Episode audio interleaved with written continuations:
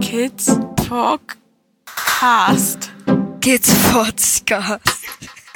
Kids Podcast. Kids Podcast. Kids Podcast.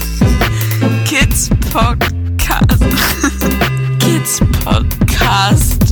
Kid Podcast. So.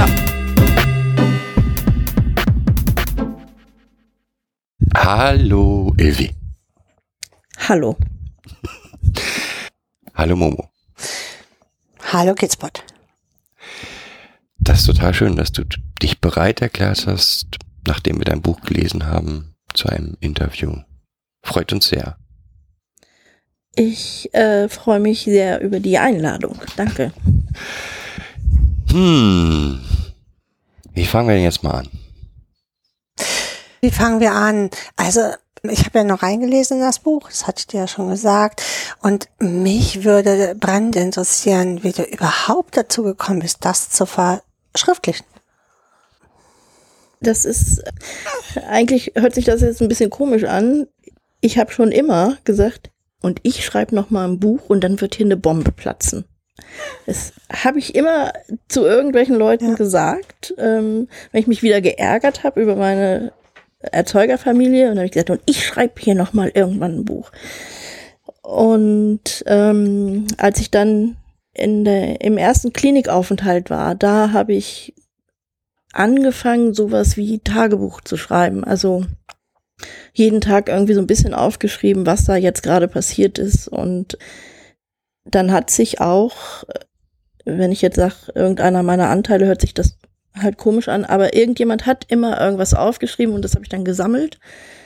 Und dann bin ich über die sozialen Medien, habe ich dann gesehen, dass jemand seine Lebensgeschichte auch als Buch geschrieben hat, zwar zu einem ganz anderen Thema, aber auch ein tollen Thema. Und da habe ich gedacht, ja, so, und jetzt will ich das auch.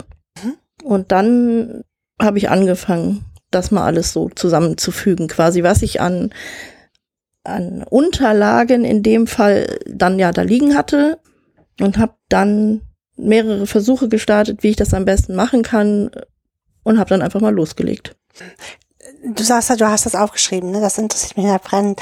Konntest du da dran auch sehen, ähm, dass es unterschiedliche Personen geschrieben haben? Das kannst du äh, sehr gut sehen. Du kannst es an der an der Ausdrucksweise sehen. Mhm. Es ist meistens über das Tablet oder über den PC äh, passiert, also so, dass du es nicht an der Schrift erkennen kannst. Gibt es aber auch, dass ich ganz unterschiedliche Handschriften gefunden habe, aber ähm, du kannst es, merkst es an der Ausdrucksweise und an der am Sprachrhythmus mhm. sozusagen. Da, da merkst du es.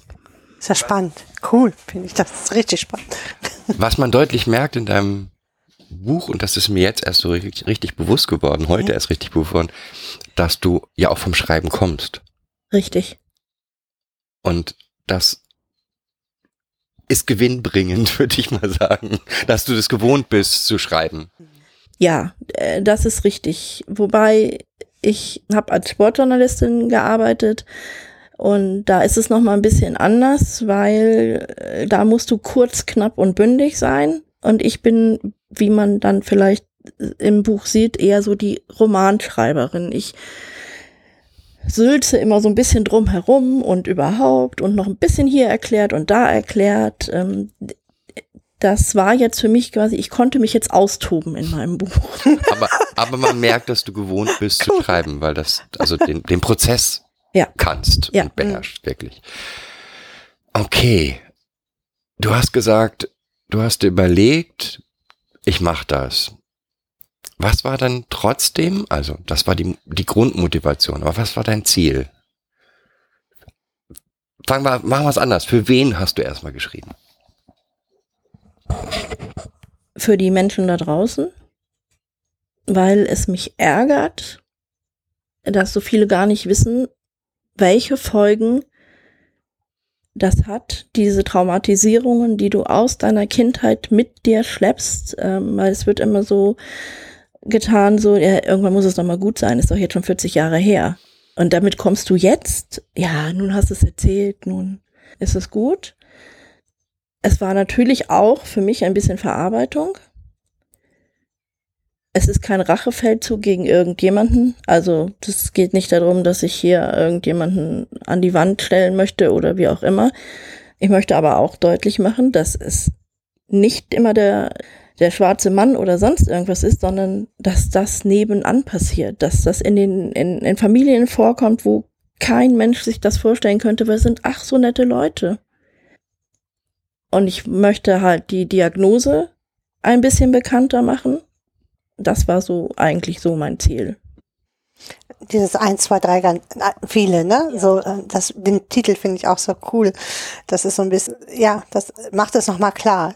Einmal ist man eine Person, aber man hat halt unter seinem Inneren ganz viele, die man übereinander bringen muss. Ja, auch, das ist ja auch sau schwierig. Das ist äh, nicht immer sehr leicht, ja finde den Ansatz gut. Also das ist ja auch genau unser Ansatz, es in die Welt zu tragen im Endeffekt, bekannt zu machen, das Thema was, welche Folgen Gewalt ja. in der Kindheit haben und wie lange die nachwirken. Wie der weiß, komme ich aus der Jugendhilfe, ähm, haben wir ja vorhin schon drüber gesprochen und ich sehe halt ganz viele Auswirkungen und ich frage mich immer, warum die Menschen das nicht sehen. Hast du eine Erklärung dafür? Ich glaube, sie wollen es manchmal nicht sehen. Einige können es nicht sehen, andere wollen es nicht sehen, weil es würde bedeuten, dass man sich eingestehen muss, dass die Welt böse ist, dass das tatsächlich passiert. Solange ich mir das nicht eingestehe, ist das ja auch nicht passiert. Also meinst, der Wunsch, es zu, äh, nicht hinzugucken, ist da, weil ich brauche meine heile Welt. Genau. Okay. Hm, jetzt hatten wir schon die Zielgruppe und dein Ziel. Der Prozess, wie lange hat er denn so gedauert, das Buch zu schreiben? So ungefähr. Wenn ich es ordentlich durchgezogen hätte, also strukturiert mit täglich hinsetzen und keine Ahnung, dann wären es wahrscheinlich drei Monate gewesen. So hat es jetzt mit vielen Pausen zwischendrin knapp ein Jahr gedauert. Pausen, weil du sie brauchtest? Ja. Okay. Ja, weil du musst, also ich musste dann, das ist ja auch, ich bin immer wieder in meine Geschichten reingegangen. Immer wieder. Ich könnte das Buch wahrscheinlich auswendig jetzt aufsagen. So oft habe ich es geguckt. Und wenn du dann da drin steckst, dann musst du auch mal einen Cut machen und sagen, so, und jetzt müssen wir erstmal alle hier wieder durchatmen, jetzt müssen wir erstmal wieder was Schönes machen, ein bisschen Urlaub machen, äh, ich weiß nicht, mit dem Hund spazieren gehen oder sonst was und einfach auch mal zwei, drei, vier Tage gar nichts mit dem Thema machen. Hat das Buchschreiben für dich auch eine retraumatisierende Wirkung gehabt oder verarbeitende? Für mich war es verarbeitend, weil ähm, ich mit diesem Schreiben ja den, den Anteilen die Aufmerksamkeit gegeben habe, weil ich das, diesen Teil dann bearbeitet habe, mich mich darum gekümmert habe. Ne? Also natürlich habe ich ganz viele Sachen rausgelassen, die da nicht drinstehen, aber in dem Moment, wo ich halt angefangen habe, das das anzudeuten, es ist ja nur angedeutet, hatten wir ja auch gesagt, habe ich danach da gesessen und habe das Ganze nochmal ähm, verarbeitet und habe diesen Anteil sozusagen bildlich gesehen in den Arm genommen und getröstet und gesagt, wow, das war ganz schön scheiße, was da passiert ist. Ähm, also insofern, mir hat es sehr geholfen. Hat es auch ein, ist jetzt meine Fantasie, auch ein, eine, so ein Aspekt von eigentlich allen Anteilen die Geschichte zu erzählen? Das ist gar nicht so, ja. Also ist so meine ja, Fantasie. Ähm. Ja. Natürlich. Ähm, wissen nicht alle Anteile, was dem anderen passiert ist. Es wissen nicht alle Anteile, wie das ist, wenn man draußen ist. Die wissen nicht, wie schwer das Leben, das, das, der normale Alltag ist. Es gibt aber auch welche, die es gar nicht wissen sollen. Und es gibt auch welche, die es gar nicht glauben. Die dann sagen, äh, nee, das, nee, voll krass, das ist gar nicht passiert. Aber so, es ist schon, ähm, es hat das Wissen da drin halt erweitert. Ne? So einige verstehen andere, jetzt Sachen einfach besser. Mhm. Und ähm, das macht es natürlich auch wieder einfacher. Auch das Verständnis für den anderen wahrscheinlich in dir, ne? So. Genau. Mhm. So stelle ich es mir auch vor. Also wenn ich, das wäre jetzt auch so meine Idee gewesen, ne? wenn ich ähm, so mehrere Anteile hätte, möchte man ja, also du musst die ja sowieso alle untereinander bringen, auch irgendwie, um, um homogen zu funktionieren, sage ich also mal so. Ja, ne, so warum, also ich sag mal, da sitzt dann, äh, ist ein 16-jähriger Anteil, der ist total genervt, weil der dreijährige Anteil ständig nur heult. So, warum hört er nicht auf zu heulen? Der dreijährige Anteil kann aber gar nicht sich so artikulieren, um es dem 16-Jährigen verständlich zu machen. Es gibt dann aber jemanden, der das kann. So. Mhm. Und das hat vorher nicht so sehr geklappt mit der Zusammenarbeit, dass ähm, dann quasi ein Vermittler aufgeklärt hat und gesagt hat, nun hat man ein bisschen Verständnis, du hast deine Geschichte, äh, ne? Die Kleine hat ihre Geschichte und die kann eben nicht anders, die muss einfach weinen. Und ähm, das hat sich damit, würde ich sagen, schon verbessert. Es ist so, als wenn man dann am runden Tisch sitzt und So nennt Andreas Krüger das ja auch immer. ne? Der, das ist, so ähnlich stelle ich es mir dann auch vor. Und äh, man findet so ein Agreement für den Tag. Wer ist jetzt wie vorne, wer macht welchen Job, so ein bisschen. so ein bisschen kann man das ähm, Ja, es, es ist vereinfacht gesagt. Ja. Na, ich, Ja, aber man muss es ja irgendwie bildlich darstellen, damit andere das verstehen können. Mhm. Ne, so, ähm, ich habe das ja auch in dem Buch geschrieben, dass man stelle sich vor, ich, ich wäre ein Haus oder ne, mein Körper ist ein Haus. Jetzt stell dir die Villa Kunterbund vor von Pippi Langstrumpf. Da gibt's auch ganz viele Räume und überhaupt und in jedem Raum ist halt irgendeiner und einmal am Tag gibt's einen Pfiff auf den Fingern und dann treffen sich die Leute, die das eben können, unten am Tisch und dann wird sich ausgetauscht. Also wir arbeiten ja auch mit den Anteilen im Endeffekt, die die Kinder hier mitbringen und versuchen das auch immer zu vermitteln. Also in Jugendamt, Schule, dass äh, ein Kind, was drei Jahre ist und wenn dieser kindliche Anteil gerade vorne ist in der Schule, kann das Kind nicht äh, multiplizieren. Wie soll das Geht nicht. multiplizieren können? Wenn das drei Bonbons erkennt, dann ist man ja schon froh. Ja. Diese Vermittlung, das ist uns ja immer ganz wichtig. Deswegen finde ich dein Buch auch so toll, weil das nochmal so ein bisschen vermittelt.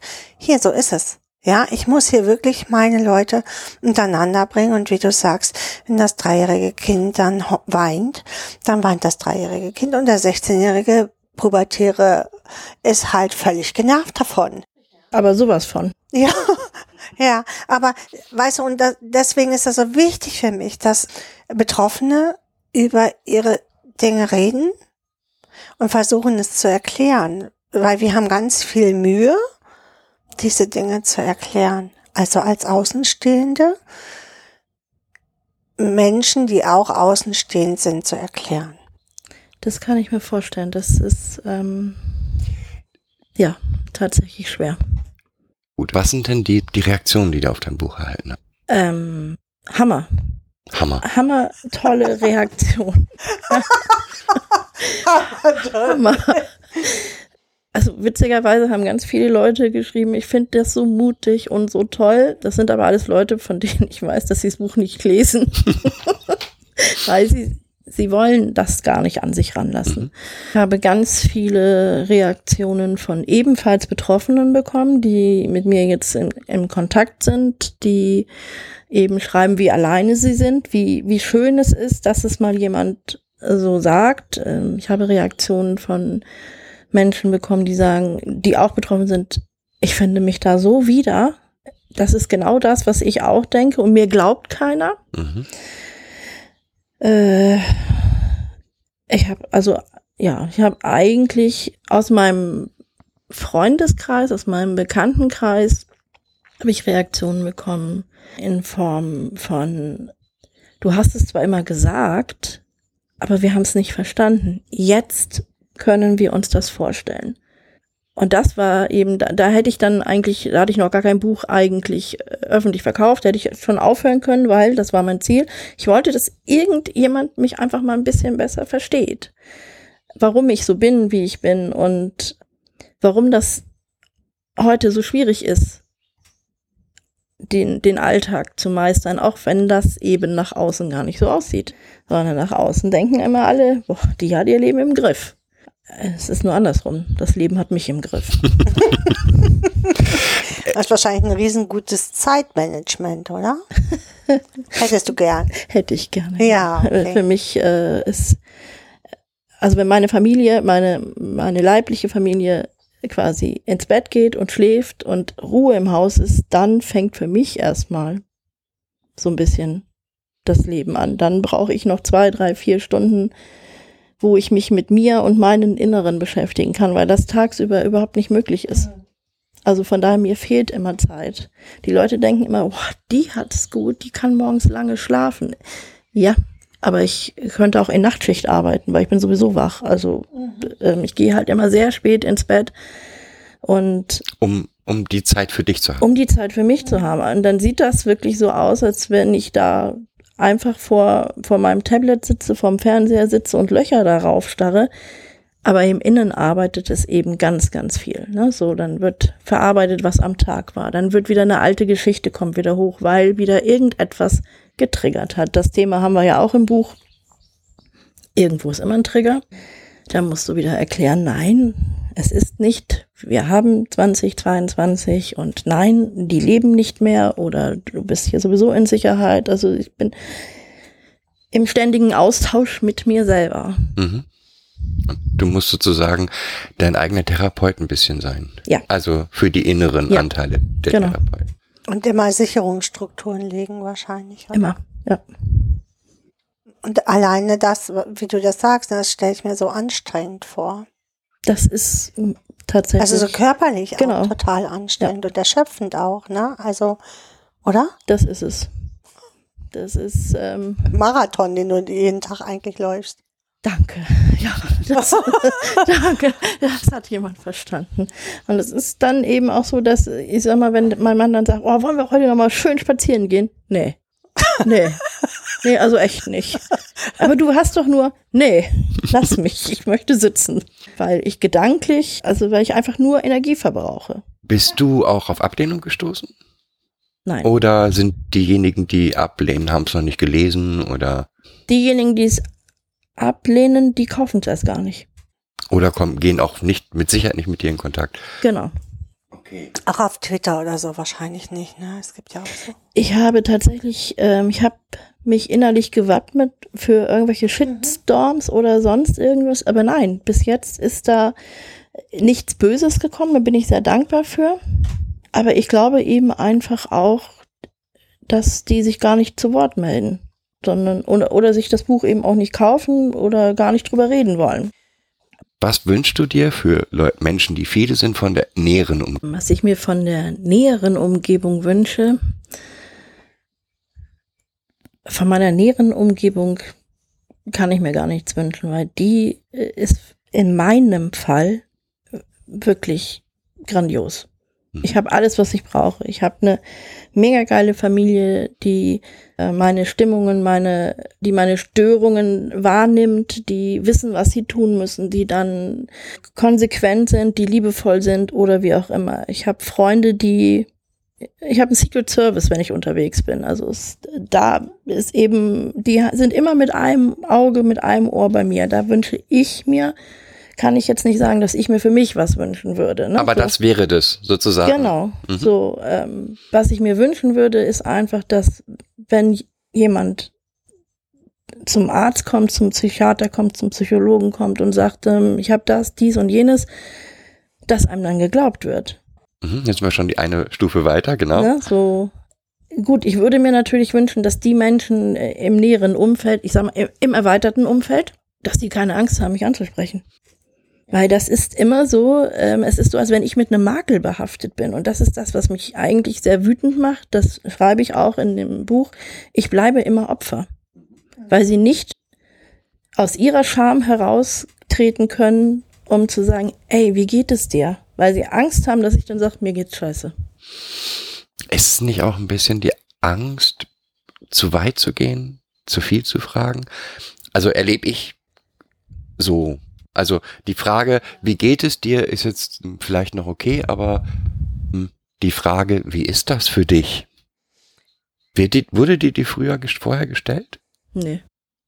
Genau, und das meine ich, weißt du so, da frage ich mich, warum stellen. Ich glaube, viel ist, weil die Menschen Angst haben, zu, eine Schwelle zu überschreiten, die sie nicht dürfen.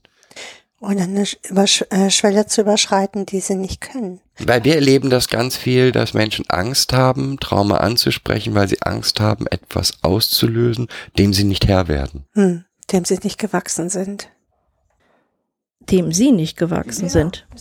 Es geht ja nicht, äh, ne, äh, das ist es eben. Das ist das, dieses, ich werde quasi damit bestraft, äh, dass die Angst haben. Da- Das ist das, was, wo ich so denke, Leute, mir, ich kann darüber reden. Und wenn ich nicht darüber reden kann oder nicht möchte, dann kann man das auch kommunizieren und sagen, ist jetzt gerade hier vielleicht nicht der passende Ort oder nee, so weit möchte ich nicht gehen und so, aber weil die in ihrer, aus ihrer Komfortzone nicht raus wollen und sich das nicht antun wollen, aber sitzen dann vorm Fernseher und gucken sich die schlimmsten Krimis oder sonst was an. Ja, aber das ist ja nur der Fernseher. Aber in dem Moment, wo das real vor dir steht, dann sagst du, oh, nee. Hm.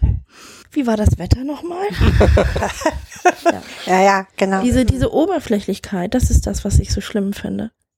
Das, und das, das mag ich nicht, äh, dieses, dieses Oberflächliche. Man trifft sich, man kann, man kannte sich vorher gut, man hatte Nähe überhaupt und dann, hallo, wie geht's dir? Und du weißt ganz genau, ach, die Frage äh, ist jetzt nur, weil das muss jetzt so sein. Und äh, statt wirklich zu fragen, hey, ich habe dich lang nicht gesehen, kommst du zurecht? Ja, die Antwort möchte dann aber auch keiner hören. Das könnte natürlich auch noch so, ein- so ein Teil dieses Wegdrängs. Nachher will der noch Hilfe. Wieder was von mir. Hm. Der, die, ja? Ich Also- könnte ja weinen. Oder Mhm. Ich finde es halt nur so interessant, weil Oder wir nachher erleben, erzählt er mir mal seine Geschichte, die will ich ja eigentlich gar nicht hören. Also es geht ja, ist ja viel auch auf Schau ausgerichtet, was wir heutzutage machen. So dieses, ne, mir geht's eigentlich immer gut, so, ne. Und nachher, nachher belastet er mich ja, mit seiner Geschichte, derjenige. Das, das wäre nicht so gut. Ja, nein. Das will ich nicht. Das ist so eine Idee jetzt einfach, die ich dazu entwickle, dass, dass die Menschen gar nicht belastet werden wollen damit. Wie gesagt, ich glaube, es ist auch immer ein Stück weit, bin ich fest und überzeugt, auch Angst, etwas in dem Betroffenen auszulösen, was man nicht will. Da ist ganz, ganz, ganz viel, wo ich mich auch immer frage, na ja, ne? unser Lieblingsausbilder hat immer gesagt, es ist immer der rosa Elefant im Raum. Der ist da und ich kann ihn noch so sehr, ne? er ist da. Er steht da. Hm. Immer. Er ist immer mit da. So, das ist doch, äh, es ist äh, ähnlich, wenn jemand gestorben ist und du triffst denjenigen, der, der Witwer, die Witwe und dann musst du mal gucken, wie die Leute auf die zugehen. Mit Samthandschuhen und bloß um dieses Thema herumreden. Aber es ist doch so, derjenige ist nicht mitgestorben, der lebt noch und er möchte Teil sein und Weiter der Gesellschaft sein. weiter da Mhm. sein. Aber die werden auch ausgeschlossen, weil derjenige Angst hat, irgendetwas auszulösen. Aber genau mit dem, da, dadurch, dass du die hängen lässt, löst du ja viel mehr aus. Bei mir löst man damit ganz viel aus, nämlich ich bin nicht gewollt. Mhm. Hm. Ne, so, ich habe, mit mir will keiner was zu tun haben, dabei, ich habe doch gar nichts gemacht. So, das sind in dem Sinne Retraumatisierungen, weil die, die lösen den kindlichen Anteil. So, vorher mochte mich derjenige, jetzt, jetzt meldet er sich nicht mehr. Ja, aber, aber warum nicht? Ich habe doch gar nichts gemacht. Nur weil der jetzt Angst hat, mit mir zu reden. Dabei rede ich doch gar nicht ständig über dieses Thema. Also ich sitze doch nicht mit jedem bei mir am Tisch und rede über Missbrauch. Du bist ja eine normale Person, also und hast, äh, bist normal mit den Ki- Leuten befreundet. Also So, ich kann über Politik, über Wetter, über Kindererziehung, über sonst was, aber Missbrauch ist doch nicht das, das Standardthema an, an meinem Tisch oder in meinem Umgang. Was würdest du dir jetzt eine Stufe weiter von sowas wie Ärzten, Behörden in dem Bereich wünschen? Also da hat es schon angefangen, dass sie Glauben schenken.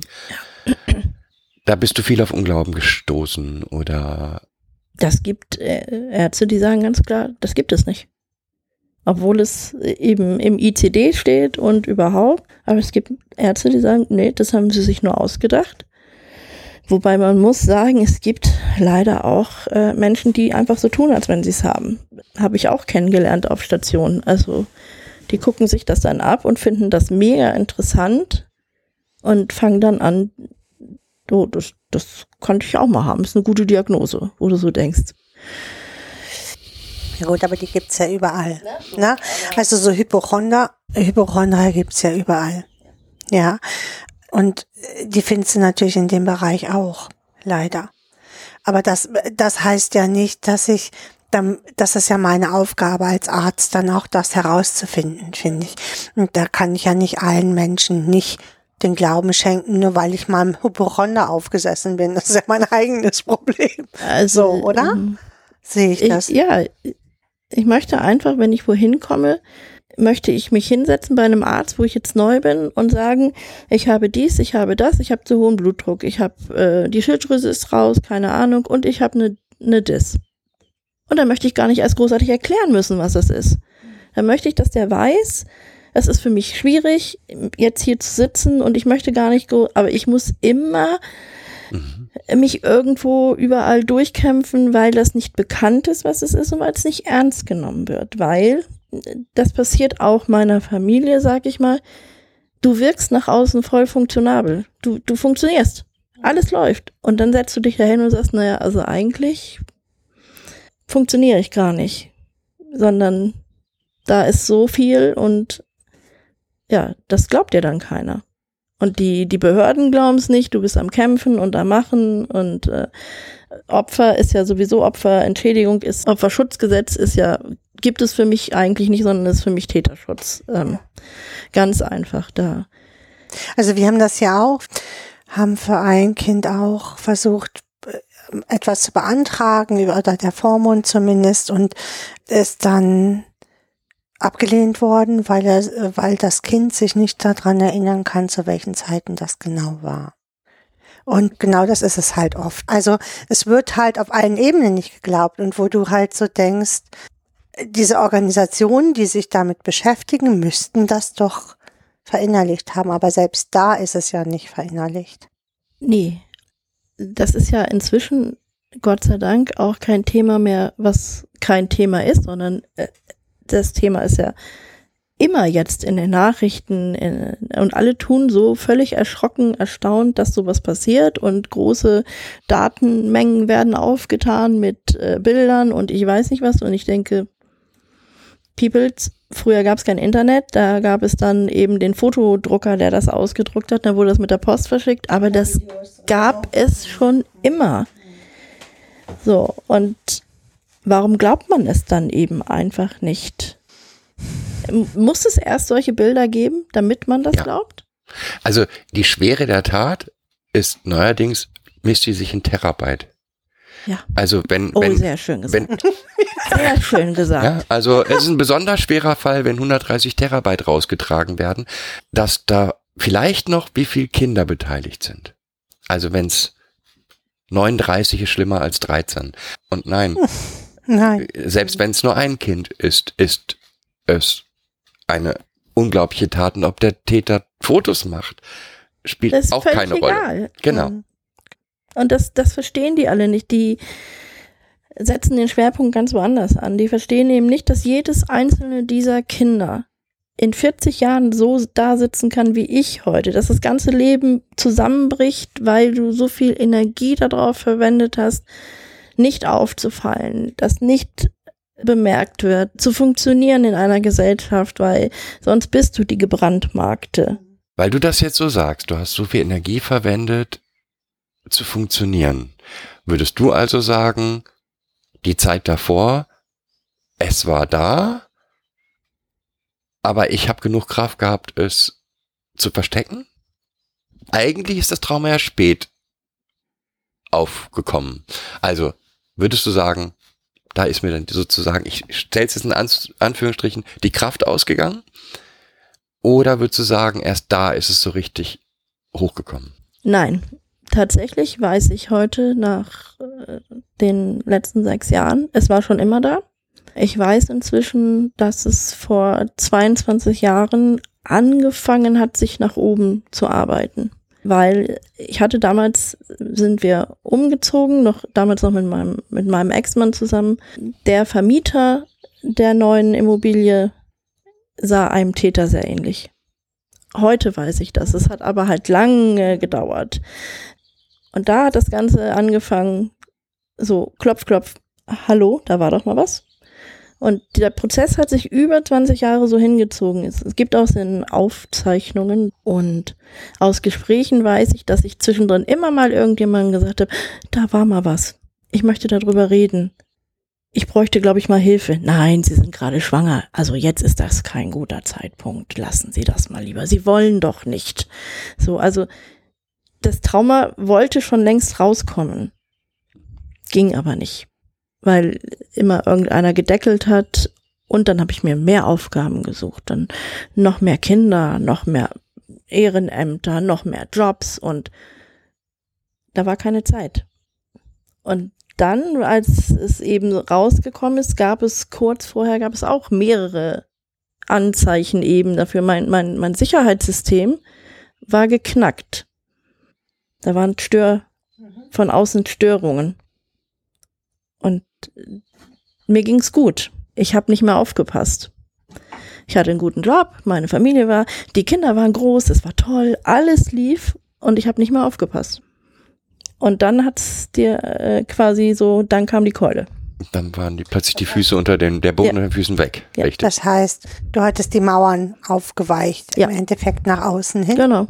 Hast den Strom nicht mehr aufs Netzwerk gemacht, sozusagen, dass jemand reinkommen konnte von außen.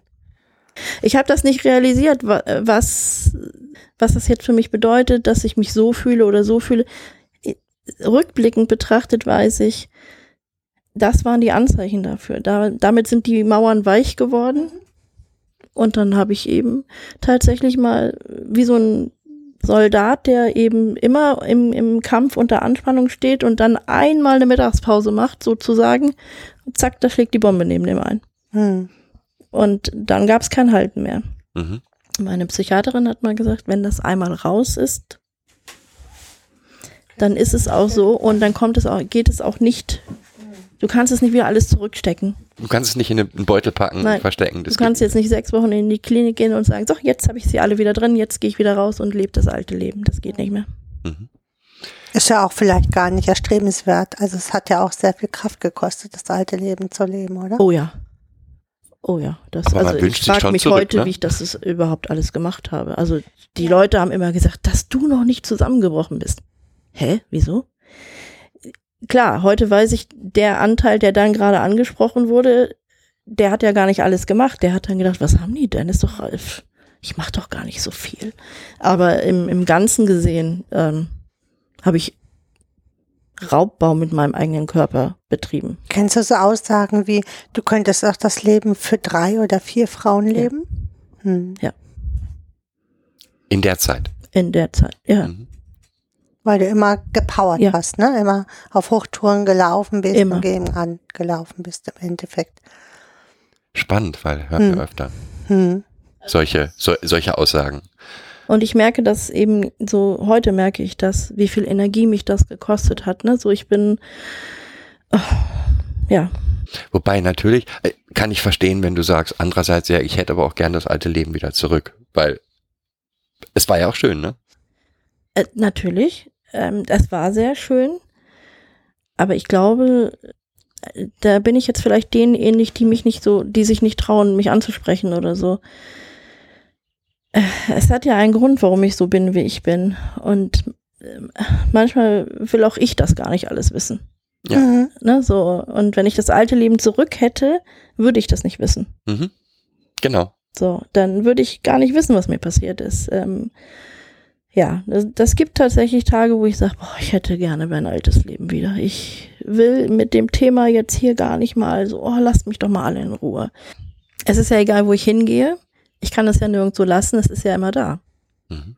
Also wenn jemand Probleme auf der Arbeit hat, dann geht er einfach nach Hause, dann kann er die Probleme da lassen. Ich habe aber immer alles bei mir.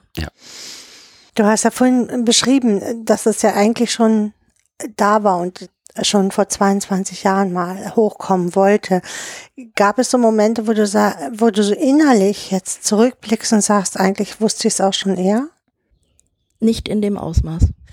Nicht in dem, also ich wusste tatsächlich immer diese eine Geschichte von meinem, von meinem Onkel, Die habe ich immer vor Augen gehabt, weil eben die Reaktion meiner Mutter da so für mich war, das hat sich so eingebrannt. Das wusste ich. Aber ich wusste auch nicht genau, was er gemacht hat, aber ich wusste eben definitiv, da war was und das war eklig und deswegen wollte ich nicht mehr dahin und überhaupt. Ich wusste aber nicht, was alles drumherum gehangen hat. Also so ein innerliches Gefühl, dass da vielleicht noch mehr gewesen ist oder so. Hattest du das? Nee, das hatte ich tatsächlich nicht. Das hat mich dann in der ersten Klinik ja auch quasi eiskalt erwischt, weil ich so dachte, Moment mal. Äh, wie? Äh, dann in, äh, als es quasi so, so aufgeploppt ist, dann war es auf einmal so, Mhm. Ja, Hätte ich mir auch denken können. So. so, Mhm. das Mhm. erklärt jetzt auch ganz vieles und das war das Gefühl. Mm, Mist. Wir erleben bei unseren Kindern häufig, dass sie auf bestimmte Situationen reagieren und, und dann nach Hause kommen, na, der Lehrer, der ist voll blöd. Den, den kann ich, den kann ich nicht ab. Und ich gehe zwei Tage später in, in die Schule und gucke mir den Lehrer an und denke, ja, kann ich verstehen. Der sieht exakt aus wie dein Vater. Ähm, und alles, so, und das, das Coole daran, das Coole daran finde ich, in dem Moment, wo ich dem Kind sagen kann, ich kann das verstehen, der Grund ist, ist für mich offensichtlich, Mhm. weil, dann kann tatsächlich das Kind mit der Situation umgehen. Das klang, das klingt zwar, also ganz viele, wenn, wenn man das so allgemein erzählt, denken, ja, aber das ist ja toll von deinem Kind. Nee, ich glaube, dass dieses auf der einen Seite dieses unterbewusste Spüren, irgendwas ist hier nicht in Ordnung, Angst zu bekommen, unterbewusst zwar, aber nicht zu wissen, woher es kommt, ist was völlig anderes als zu sagen, okay, ich verstehe, die Ursache ist dieses Aussehen und damit kann ich es in der Vergangenheit verorten, kann sagen, hat mit dem Menschen nichts zu tun. Der sieht zwar so aus, aber das ist er nicht. So. Aber dieses nicht greifen können, was hat, was ist mit dem? Warum mag ich den nicht? Äh, Muss ich Angst vor dem haben? Ist das eine Gefahr für mich? Das macht ganz viel mit dir. Also du gehst so in die Anspannung und wenn dann einer kommt und sagt, na, es ist kein Wunder, der sieht ja aus wie dein Vater, dann oh, super, der sieht zwar so aus, aber es ist er nicht. Gut, alles klar. Genau, dann kann man es verorten. Dann kann ich ihn auch immer noch nicht mögen. Das ist ja eine andere Geschichte, ne? So, aber dann weißt du, alles klar, Gefahr ist hier jetzt in dem Sinne nicht zu erwarten. Ja, und du kannst es halt auch damit, ne, ich mag den nicht, weil, so, ne, sondern es ist nicht mehr dieses in, ins Nebel gestocher, warum du den nicht magst, so, ne. Und das ist das, Mhm. dieses ins Nebel stechen. Also ich habe das oft, wenn ich irgendwo unterwegs bin in der Stadt und unterhalte mich mit irgendjemandem, wir stehen da so und dann geht jemand an mir vorbei, hinter mir zum Beispiel, da können 50 Menschen an mir vorbeigehen, dann geht irgendjemand an mir vorbei und dann mache ich fange an, mich zu schütteln. Und dann sagt mein Gegenüber, was hast du denn? Ich sage, weiß ich auch nicht. Und guck dem anderen hinterher und dann, ach, das ist doch der und der. Du weißt doch, der immer hinter den Kindern hinterher rennt oder so. Okay. Also du kannst die riechen. Ich glaube, das ist Unterbewusstsein. Also das, die, man nimmt ja viel mehr wahr, als man bewusst wahrnimmt. Das heißt, du hast den richtig gesehen, dein, ne? Und das ist es ja, die Amygdala schnellt sofort vor und es reicht dann der, der, der scheinbar Schatten, ähm, um den zuzuordnen, ja. Und das kann auch ein Geruch sein. Also Und man da. findet sich auch. Also wir haben auch in der Kinder- und Jugendhilfe Situationen erlebt. Äh, Wir hatten, haben ein Kind mal abgeholt zu einem Treffen und da hatten wir ein anderes Kind dabei. Und äh, um dieses Kind waren plötzlich drei Täterkinder. In null Komma nichts. Und ähm, ich glaube, dass die Kinder, also die, die finden, finden sich, man strahlt irgendwie was aus. Man sieht sich. Ja, genau, man sieht sich, ne? So Täter und, und, und äh, Betroffene äh, sehen sich halt auch, ne? Das ist tatsächlich so. Aber es ist interessant, das von außen so zu sehen, ne? Also ich war völlig geflasht, dass da wirklich so drei Jungs drumrum standen und das Kind völlig eingepullert hatte. In dieser Angst, ne? Also wir sind dann nach Hause Also, gefahren. es ist wirklich so, dass man denkt, so, man riecht sich gegenseitig, ne? Die, die gucken sich, da, die gucken und wissen, geeignet. Hm, genau. vom Buch würde ich jetzt gerne nochmal zu deinem Alltag. Ja. Du hast es sehr gut beschrieben, finde ich, in dem Podcast, den ich auch verlinke, ähm, so wie so Therapie ein bisschen aussieht. Auch in dem Buch hast du, glaube ich, auch Kapitel, ja, war nicht so wirklich. Ähm, Mm, Nee, da geht's äh, um die Therapeutensuche sozusagen und wie gut ich das dann eben hatte, dass ich wirklich tolle Therapeuten gefunden habe. Ja. Was würdest du sagen, macht heute deinen Alltag aus? Also das eine hast du schon beschrieben, dass du nachts dir diese Zeit zum Verarzten der Anteile brauchst oder zum Bepläschern oder ich weiß nicht, wie man es nennen soll. Ähm, würdest du noch sagen, das ist noch zentral irgendwie? Ähm, also du beschreibst ja auch, dass, dass deine Kinder inzwischen so auf dich aufpassen beim Einkaufen sehen. Oh, das ist mit, an dem um den Spielwarenladen macht ich man besser auch einen echt Bogen. nichts, wenn ich mit denen einkaufen gehe.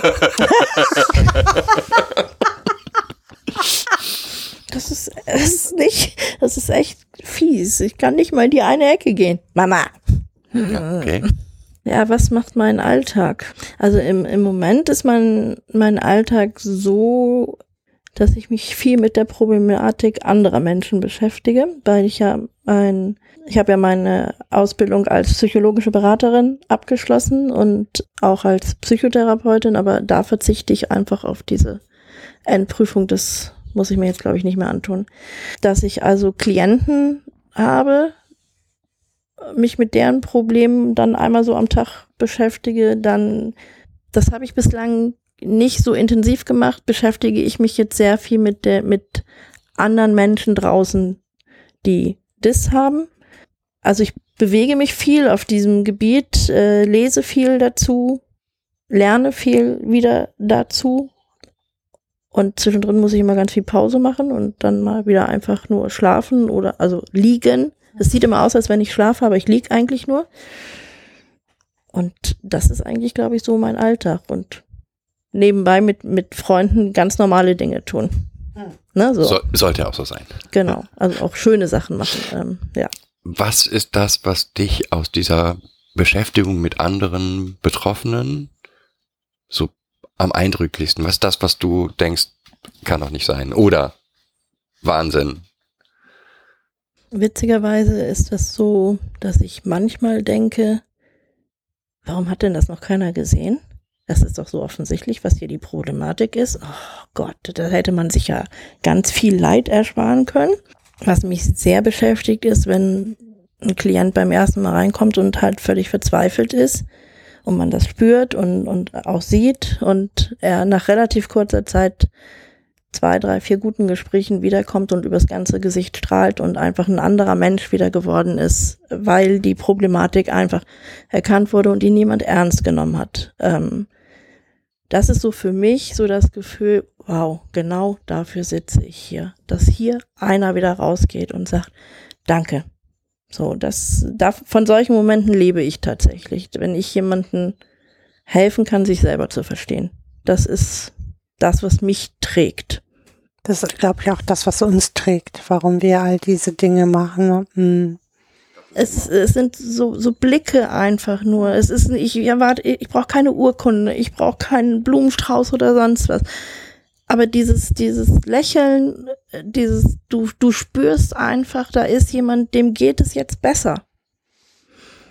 Das ist das, was, ähm, ich glaube, das ist so mein inneres Lebensziel ist, ich möchte, dass es anderen besser geht.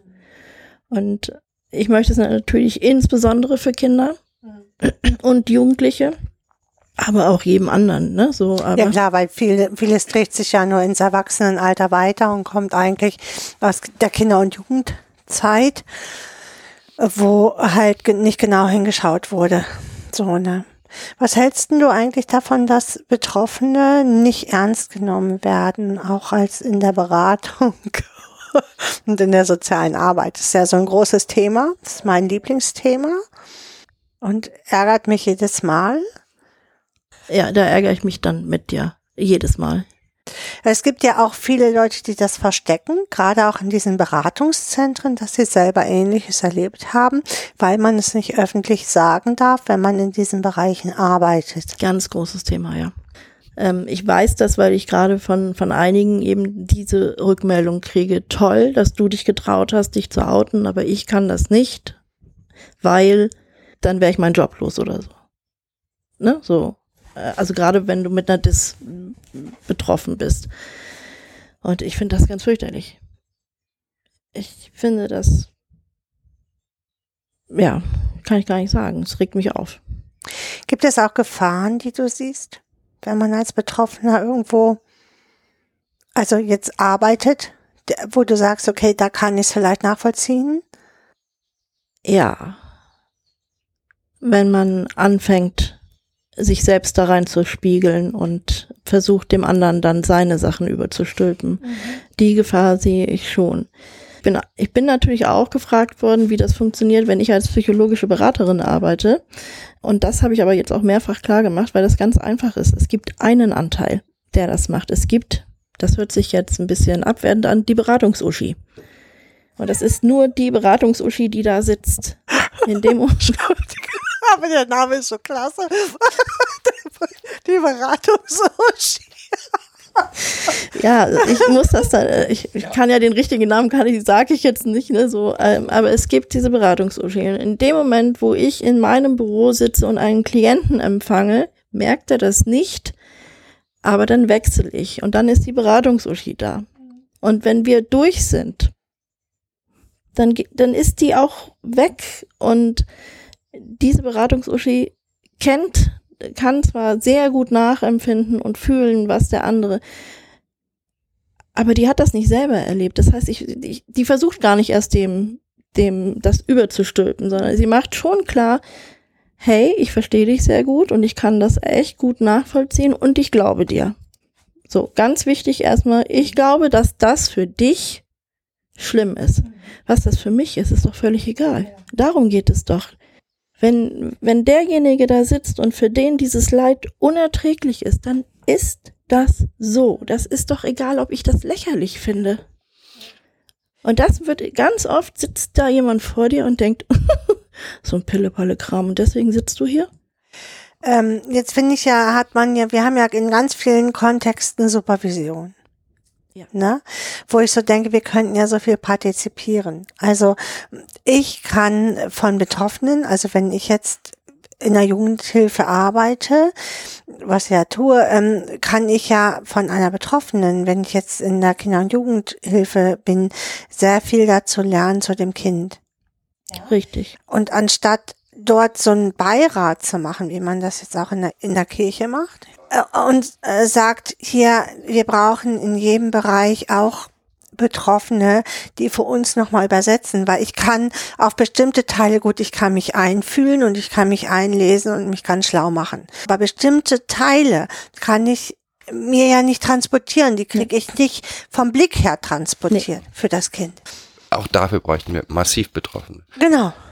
Weil, nochmal, es ist so, wie, wie ich vorhin, ich habe es unten, glaube ich, gesagt, ich kann noch so viel wissen, es gibt Bereiche, die kann ich nicht verstehen, die kann ich nicht nachempfinden. Nein, das ist, und das macht den Unterschied. Wenn ich zu dir sage, ich kann dich verstehen, oder wenn ich zu einem betroffenen Kind sage, ich kann dich verstehen, dann kann ich das. Ja, genau. in einem besseren Maße, als du es kannst. Natürlich kann ich immer noch nicht verstehen, wie schlimm es für das betroffene Kind ist, weil es hat eine andere Auf Wahrnehmung, Auffassung. Aber wenn ich sage, ich weiß, wovon du redest, dann weiß ich das auch. Jetzt würde ich sagen, ich weiß auch viele Bereiche. Ich habe ja auch in vielen Bereichen gearbeitet, in der Kindeswohlgefährdung. Da kann ich ganz viel draus nehmen Mhm. für bestimmte Situationen, auch hier im Alltag, durch, dadurch, dass wir 24 Stunden ja auch mit Kindern zusammenleben. Und trotzdem fehlt mir, ich sag mal, die Schokoladenseite. Die ist jetzt blöd Mhm. genannt, Ja. aber diese eine Seite, die, die, die fehlt mir halt. Ich möchte die nicht haben. So meine ich, Ich wollte nicht. sagen, eigentlich sei froh, aber Ja. ja, Vielleicht passt Schokoladenseite auch nicht so ganz als Begriff, aber ich Bitterschokolade. Schon, ja, Bitterschokolade, genau. sehr Also, bittere. ja, Nee, ist schon gut. Ich weiß, was du, was du meinst. Ich wollte jetzt auch nicht so einen blöden negativen Begriff dafür Nein. finden. Ähm, es ist ja, jeder Mensch ste steht für mich, du weißt aus Schokolade.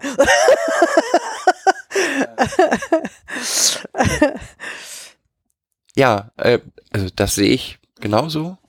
Wie gesagt, wir können zwar verstehen, aber ich kann es nicht empfinden. Ich kann nicht sagen. Ja, ich verstehe das.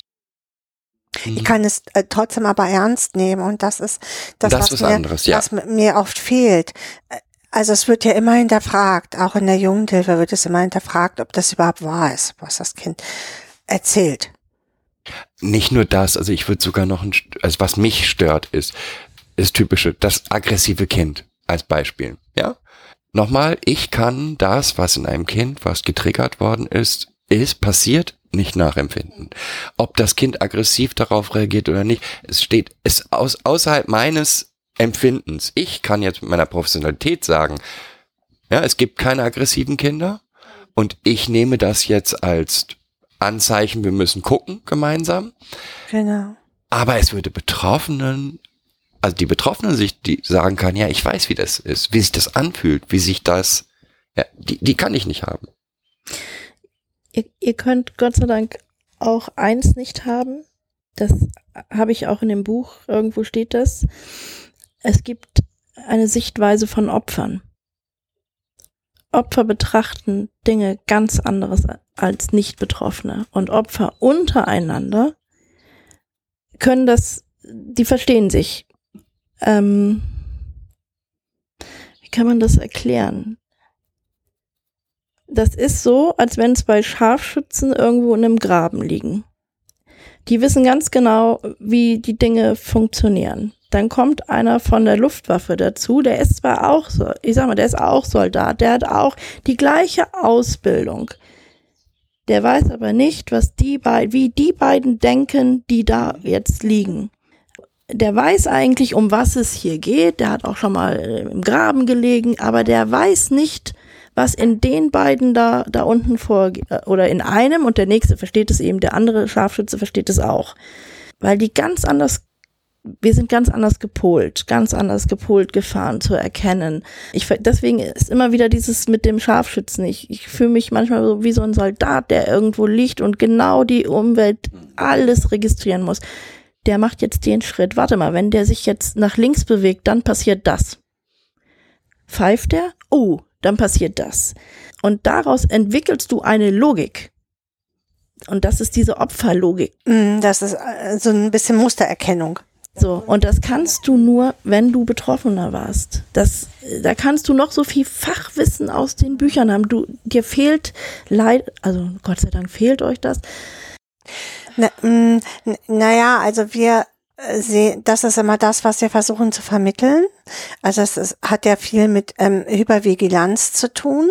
Ja, es ist eine immer ständige währende Überwachsamkeit, die äh, nämlich auch Fehlschlüsse zulässt. Ja, und zwar, m, das betrachtest du wahrscheinlich als Opfer halt, also als Opfersicht, wenn ich bestimmte Muster, also wir haben immer das Beispiel mit dem roten Pulli.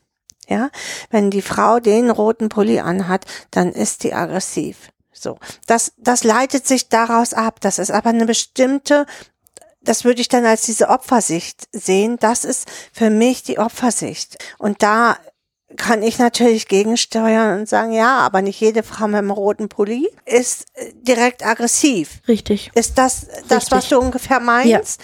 Genau. Und deswegen sitzen da manchmal am Schreibtisch irgendwelche Leute, die sich anmaßen, das beurteilen zu können. Und weil sie Bücher gelesen haben, Ja. weil sie es studiert haben, Wenn sie wenigstens Bücher gelesen hätten. Genau. YouTube-Videos. Nur trotzdem, ich glaube, dass dein Glauben über das Wissen derer Leute, die du gegenüber sitzt, da überschätzt du massiv. Das, was wir erleben, weil wir gucken ja dann ein Stückchen weit auch hinter, also seit dem Studium haben wir nichts mehr gelesen. Ja, also wir, wir, ist sehr lustig, uns werden dann Bücher empfohlen. Ganz oft, wenn wir auf neue Jugendämter oder so treffen. Und dann sagen wir uns den Titel und ich sage, äh, ich habe nichts gegen Bücher von 1970. Gar nicht. Aber vielleicht nicht das Fachwissen, was wir heute so. Also ich, ich sag mal so eine Sache, die uns begegnet ist, wir sind ja nun beide traumazentrierte. So. Und irgendwann hatten wir mal eine Sachbearbeiterin, die sagte, ja, wissen Sie, das ist ja, das Trauma, das ist ja wie so ein Schnitzel, was stückweise auftaut auf ein Kind. Und dann bin ich hier echt im Dreieck gesprungen.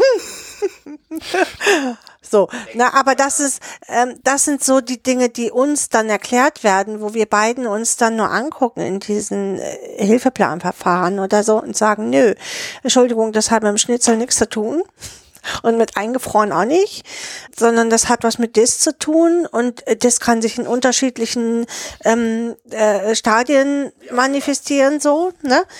Und wo wir dann anfangen zu erklären, so. Also es ist wirklich so, egal auf wen wir treffen, wir müssen immer erst erklären. Das ist der Erklärbär, ja. ja. Man muss ständig muss man erklären, was was eine Dis ist, was Hypervigilanz ist, was Hypo. Ja, wir müssen alles erklären. Wir müssen sogar erklären, im Jugendamt erklären, was eine Supervision ist, wo man sich denkt, das kann ich jetzt nicht wahr sein. Äh und da wäre ich wieder bei dir, Ilvi. Du hast vorhin so einen schönen Satz gesagt. Die Menschen möchten, dass es wieder vorbei ist. Das ist doch jetzt schon so lange her. So, und das müssen wir auch erklären. Wir müssen auch erklären, warum das Kind jetzt noch nicht wieder wie ein Kind funktioniert. Und warum das eben also nicht das, vorbei ist. Warum das nicht vorbei ist. Tja. Wie erklärt man das? Wie erklärt man das? Kannst du das? Mm -mm. Kannst du auch nicht, ne? Mm Aber es ist halt nicht vorbei. Nein.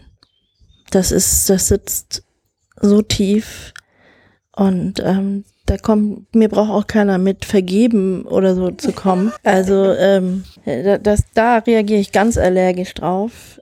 Was ich immer sage, es gibt für alles eine Erklärung. Ne? So, es gibt auch für das Verhalten meiner Mutter habe ich sie Mutter genannt? Ja. ja. Also meiner Erzeugerin gibt es auch eine Erklärung. Auch die hatte eine Geschichte und die hatte wieder eine Geschichte und so weiter. Das ist für alles eine Erklärung, aber niemals eine Entschuldigung. Ja, genau. So und verantwortlich muss, bleibt sie. Ne, so ich muss das nicht entschuldigen, was sie getan hat. Muss ich nicht. Und ich muss es auch nicht vergeben. Warum? Ich kann es. Was willst nicht. du da vergeben? Es ist ja so passiert, wie es passiert ist. Was willst du denn vergeben? Ähm, ich sag auch immer, ich stehe jeden Morgen auf und jeder Mensch steht morgens auf und hat die Entscheidung rechts rum, links rum, guter Mensch, böser Mensch. Und ich treffe diese Entscheidung. Was mache ich? Mache ich das gut oder mache ich das schlecht? Und meine Erzeugerin hat sich entschieden, sie geht den schlechten Weg. Das war ihre Entscheidung. Sie hätte es auch anders machen können. Ich habe auch Kinder. Ich hätte folgt man diesen ganzen wissenschaftlichen Untersuchungen, ich hätte auch zur Täterin werden können. Hm. Rein theoretisch mit dem, was mir passiert ist, hätte ich genau diese Geschichte fortführen müssen, eigentlich. Aber ich habe mich entschieden, ich gehe den anderen Weg. So, und dann denke ich immer, ja, dann ja, aber weil du das konntest. Ja, aber es kann doch jeder. Es ist auch, ähm, es spielt auch keine Rolle. Also für mich spielt keine Rolle, ob derjenige das konnte oder nicht. Er hat das jemandem angetan und trägt dafür für die Verantwortung. Ob er es konnte oder nicht, ob er es, also wenn ich ihn gewollt hätte oder ja, wenn wenn ich jemanden totfahre, habe ich ihn totgefahren. Richtig. Egal, ob ob der vielleicht noch die Bremse und irgendwas, ich habe ihn tot, ich trage die Verantwortung dafür, dass ich das getan habe. Glaubst du, dass ein bisschen, das ist jetzt eine fiese Frage, unser verrüschtes Bild von Eltern, Eltern sind ja immer die Guten, dass wir, dass dieses Bild dazu trägt, dass wir viele Dinge auch nicht sehen? Ja. Es ist, ist so eine geschlossene Frage, ne? Es ja, es ist ja so, ähm, oder man sagt es ja so, Kinder lieben immer ihre Eltern, egal wie schlecht die sind, sagt man so. Naja, wenn du keine Wahl hast, ne? Also Richtig. Wenn, wenn, du in diesem Familiensystem gefangen bist und ja auch keine Außenwelt erstmal ganz lange kennst und gar nicht weißt, wie das bei anderen äh, funktioniert, wie willst du dann dich überhaupt aufmerksam machen oder vergleichen können oder sagen können, oh, das ist hier aber scheiße bei mir? Abgesehen davon, dass du brauchst halt Essen, Schlaf, Getränke genau. zu trinken. Und irgendwie was von Bindung. Und auch wenn es eine schlechte Bindung ist, aber das ist wie Aufmerksamkeit. Auch schlechte Aufmerksamkeit ist Aufmerksamkeit und auch eine schlechte Bindung ist eine Bindung. Ja, für mich ist das eine destruktive Bindung. So, aber für, für so Kinder. Okay. Wenn du jetzt noch einen Satz hättest, was du gerne allen mitgeben möchtest, egal ob derjenige dis oder nicht, ob er Sozialarbeiter ist oder Kindergärtner, was würdest du denen gerne mitgeben? Puh. Das ist schwer. Das ist richtig schwer. Was hättest du dir vielleicht gewünscht früher? Für meine Kinder? Für deine inneren Ach so, für Kinder? meine inneren Kinder. Hm. Für deine Kinder, deine Kinder sind, glaube ich, super aufgewachsen, da wollte ich gar nicht hingucken. Guckt genauer hin.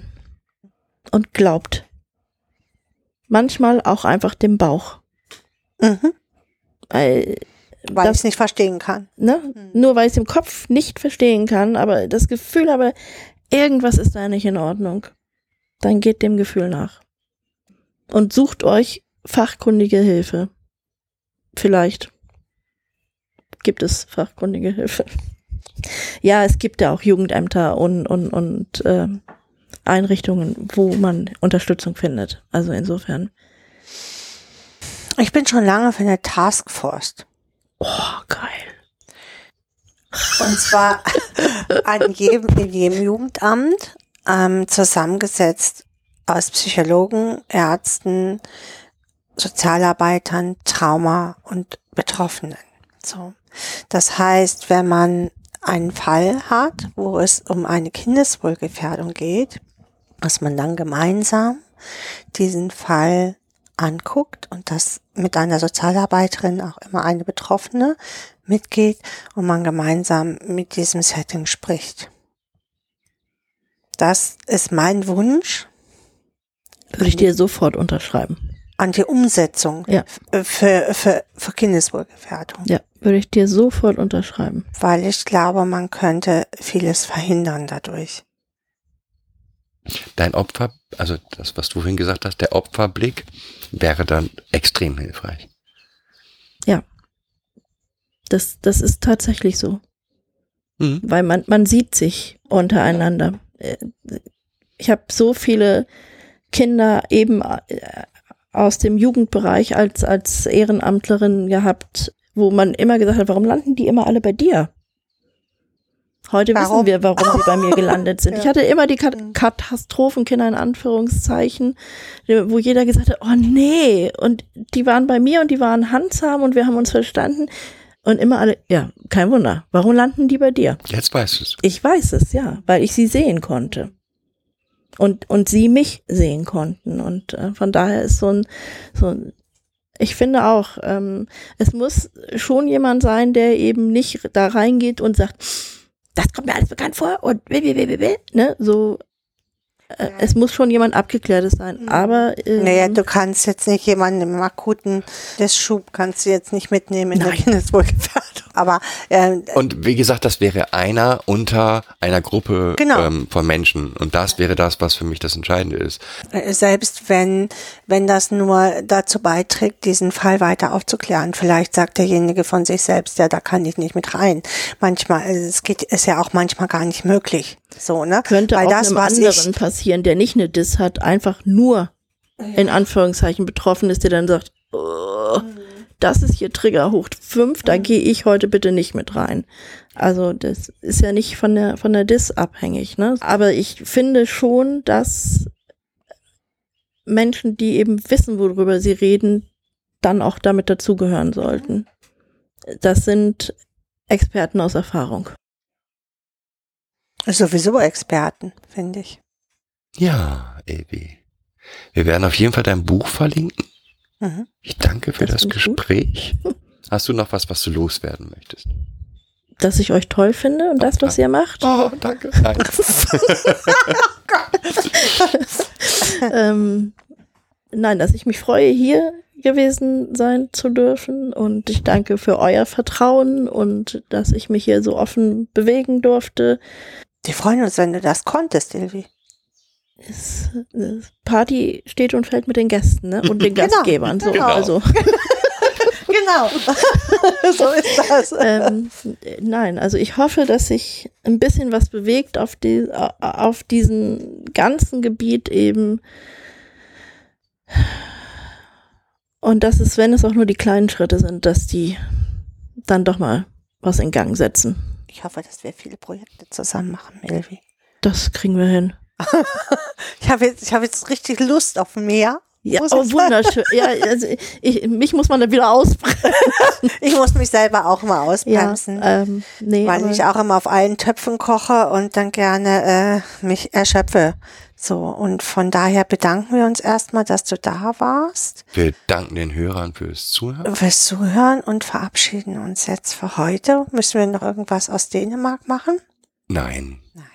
Interviewfolgen haben wir doch nie. Hier ist es schön. Dänemark. Ja, wir machen ja immer diese, Neues aus Dänemark. genau, und Hm. es gibt Hörer, die sagen, oh, war eine blöde Folge, hast nichts erzählt von Dänemark. ähm, Genau. aber Mm, es, Es ist ist jetzt, grün, das Wetter ist schön das für muss die ich jetzt an Blumen. Anfang schneiden und das ist mir zu viel Arbeit. Kauft das Buch, genau. Hört euch den Podcast an. Ilvi war ja auch im Podcast noch in einem anderen, ich äh, vergesse mal, diese Bundesministerium für bla bla bla. äh, unabhängiger Beauftragte für äh, sexuellen Missbrauch im äh, ja, Ja, Ich So verlinke. halt. so. Ich verlinke. wir, wir verlinken genau diesen, diesen Podcast auch. Dann könnt, könnt ihr Da sind auch weitere spannende Themen eben auch, äh, finde ich, was zu diesen Themen Ja. passt. Ähm, äh, genauso wie bei euch. Also Und würde sagen, tschüss. Tschüss. und tschüss.